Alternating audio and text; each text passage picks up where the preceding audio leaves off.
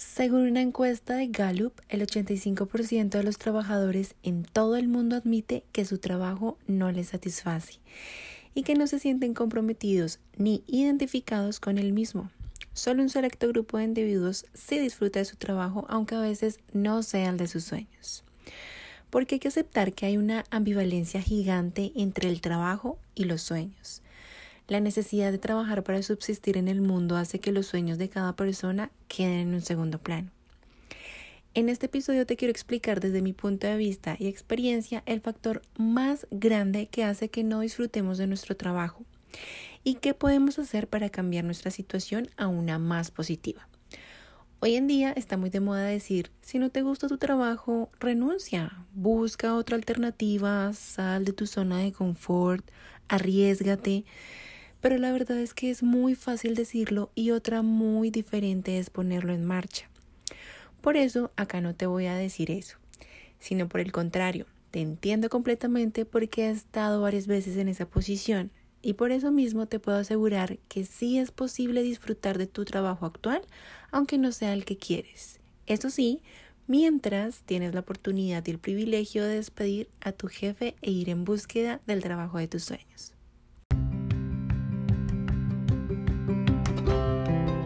Hola, hola, soy Jenny y esto es Viajando en Turbulencia, un espacio inspirado en los altos y bajos que el viaje de la vida trae consigo mismo, porque para mí es eso la vida. Un viaje en el que cada uno de nosotros tomamos la decisión de disfrutarlo o de sufrirlo.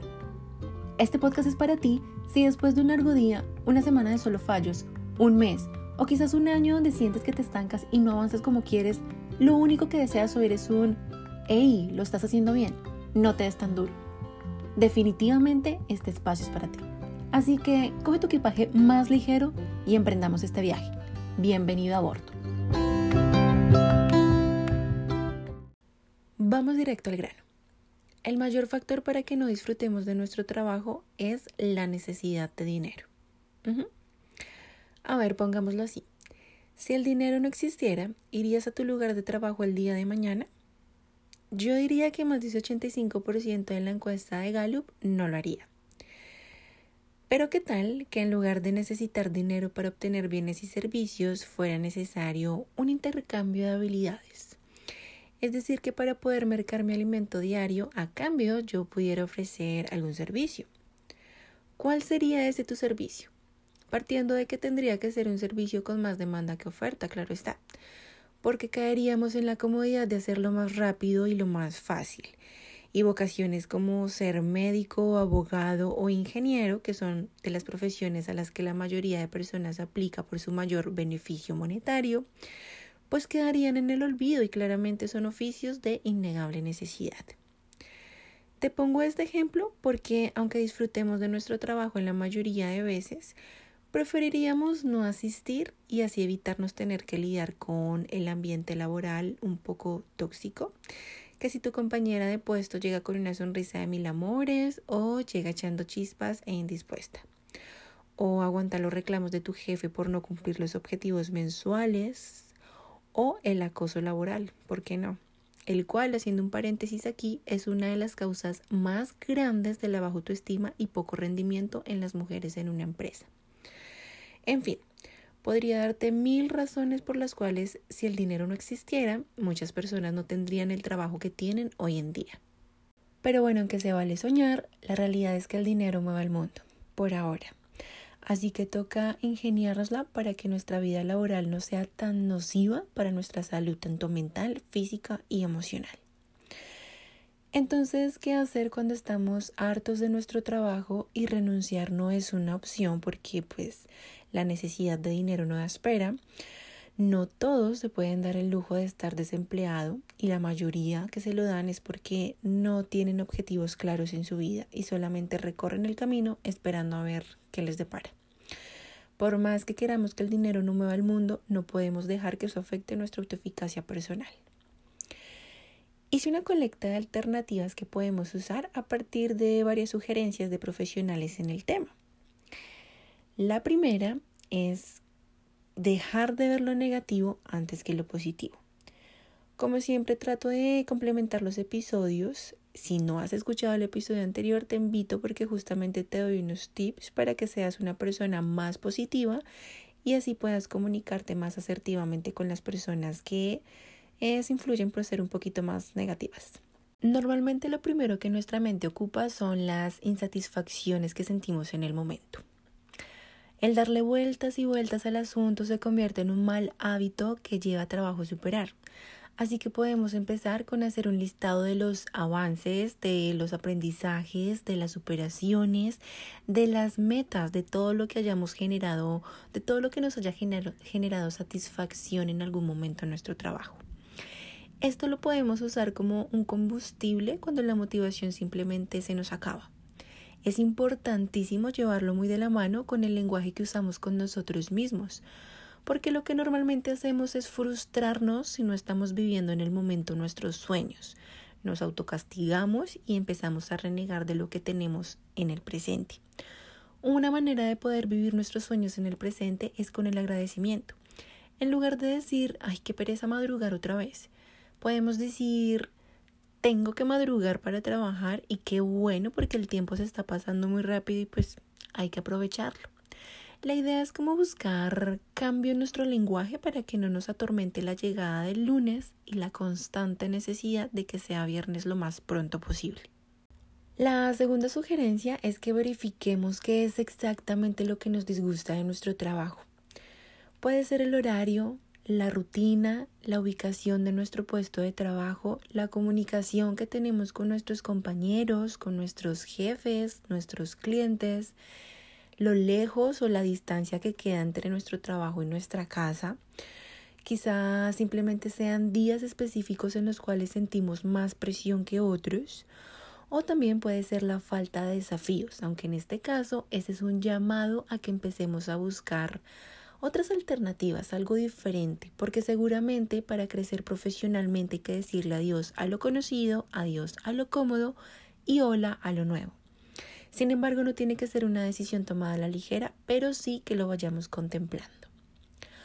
Una vez que hacemos este análisis con más calma, nos podemos dar cuenta que quizás nuestro trabajo no nos disgusta del todo y que el poder disfrutarlo depende de nuestra actitud, de un compromiso de no dejar que pequeñas cosas afecten en gran cantidad nuestro bienestar y tal vez de una máxima flexibilidad.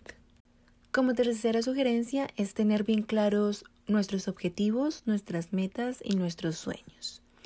Los objetivos y las metas nos ayudan a responder la tan ansiosa pregunta de ¿y cómo te ves en 5 años? o ¿cómo te ves en 10 años? Son muy pocas las personas que tienen una respuesta a este tipo de preguntas. La mayoría de personas responde, si no sé qué voy a desayunar mañana, ¿cómo carajos voy a saber qué voy a estar haciendo en cinco años? Esa es una muy triste justificación para no hacernos cargo y responsables de nuestra propia vida. La falta de ellos puede causar una desmotivación enorme por ir a trabajar o de cambiar empleo, porque seguramente el miedo a fracasar sería lo primero que nos evitaría pensar en un cambio.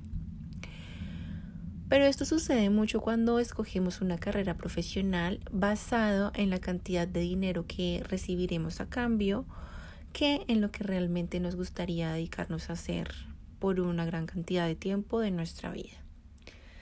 ¿Qué se le dice a nuestros niños para intentar despertarles el deseo por ir a estudiar? ¿O qué nos dijeron a nosotros muchas veces de niños? Si no estudias, terminarás recogiendo la basura como ese señor. O a un joven universitario. Si no terminas la universidad, ¿te vas a quedar lavando platos toda la vida o qué? O al universitario que no tiene la necesidad de trabajar. Si no tienes un puesto de alta gerencia, no te ganarás el respeto o el reconocimiento de los demás. Qué duros somos a veces, ¿no? Innecesariamente empezamos a construir la competencia laboral, donde se califica un oficio por todo menos por el verdadero servicio que presta a la comunidad y a los demás. Y es que si no tenemos claro nuestros sueños, nuestras metas y sobre todo los objetivos para llegar a cumplirlas, nos dejamos llevar por este tipo de comentarios, por este tipo de creencias de otras personas y hacemos de nuestro lugar de trabajo el más desdichado de todos.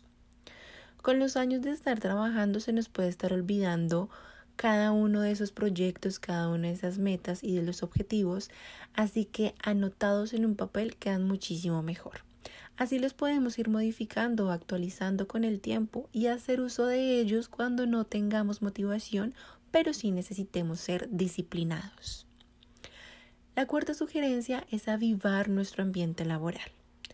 A veces solo es cuestión de hacer algo diferente, si trabajas en una oficina, decórala con tus accesorios favoritos, con mensajes lindos en las paredes, adornos en el compu. Si trabajas desde casa, igualmente lo puedes hacer.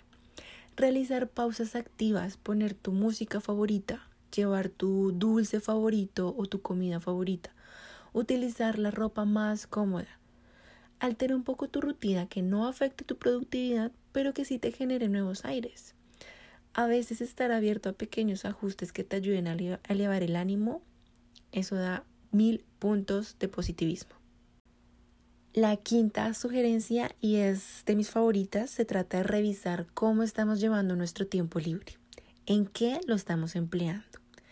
Aunque no lo creas, la vida que llevas fuera del trabajo afecta tu rendimiento en las horas laborales porque es que la mayoría de tiempo nos la pasamos pensando en qué es lo que podríamos estar haciendo en lugar de estar aguantando un horrible trabajo.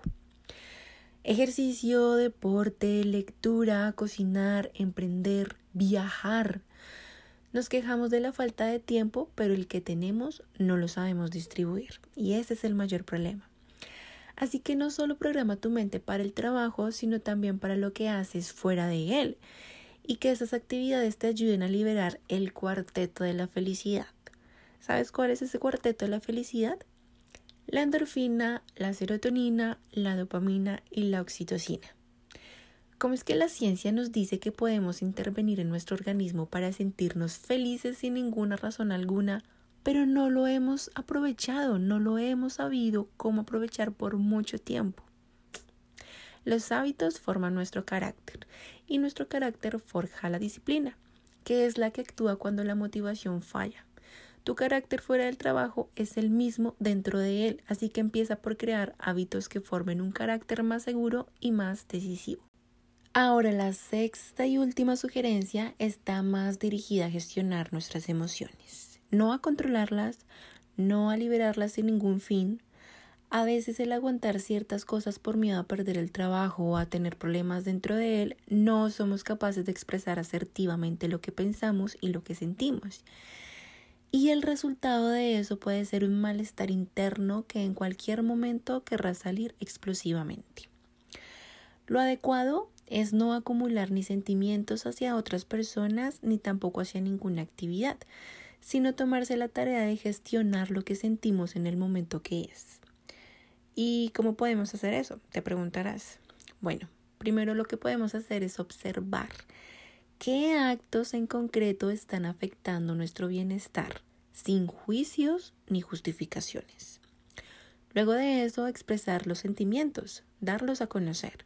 ¿Te da tristeza cuando no reconocen tu trabajo? ¿Te da impotencia que algún compañero se aproveche de ti? ¿Qué sentimiento en específico quiere hablar por ti? Para poder abarcar una conversación a partir de tus sentimientos hay que hacer entender a la otra persona qué valores están sobrepasando y que obviamente tú no lo vas a tolerar o qué valores tú misma estás sobrepasando y que al ser cierto tipo de actividades en tu trabajo no te lo puedes tolerar.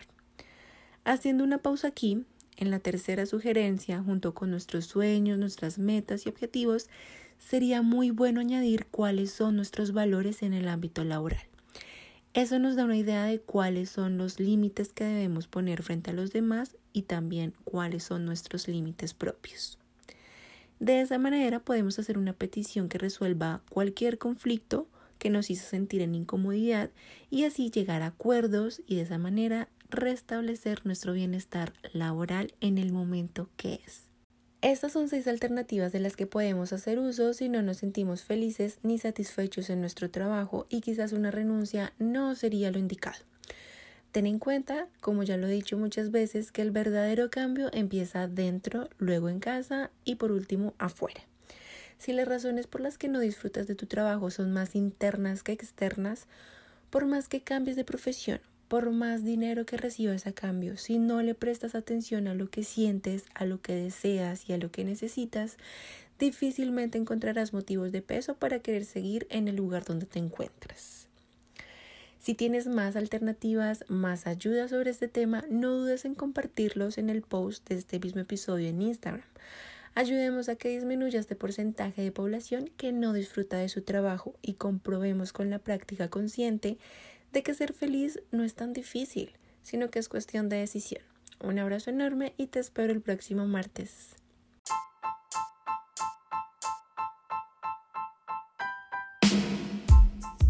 Si quieres seguir a bordo con el contenido que tiene este podcast preparado para ti, síguenos en su cuenta de Instagram como arroba viajando en turbulencia.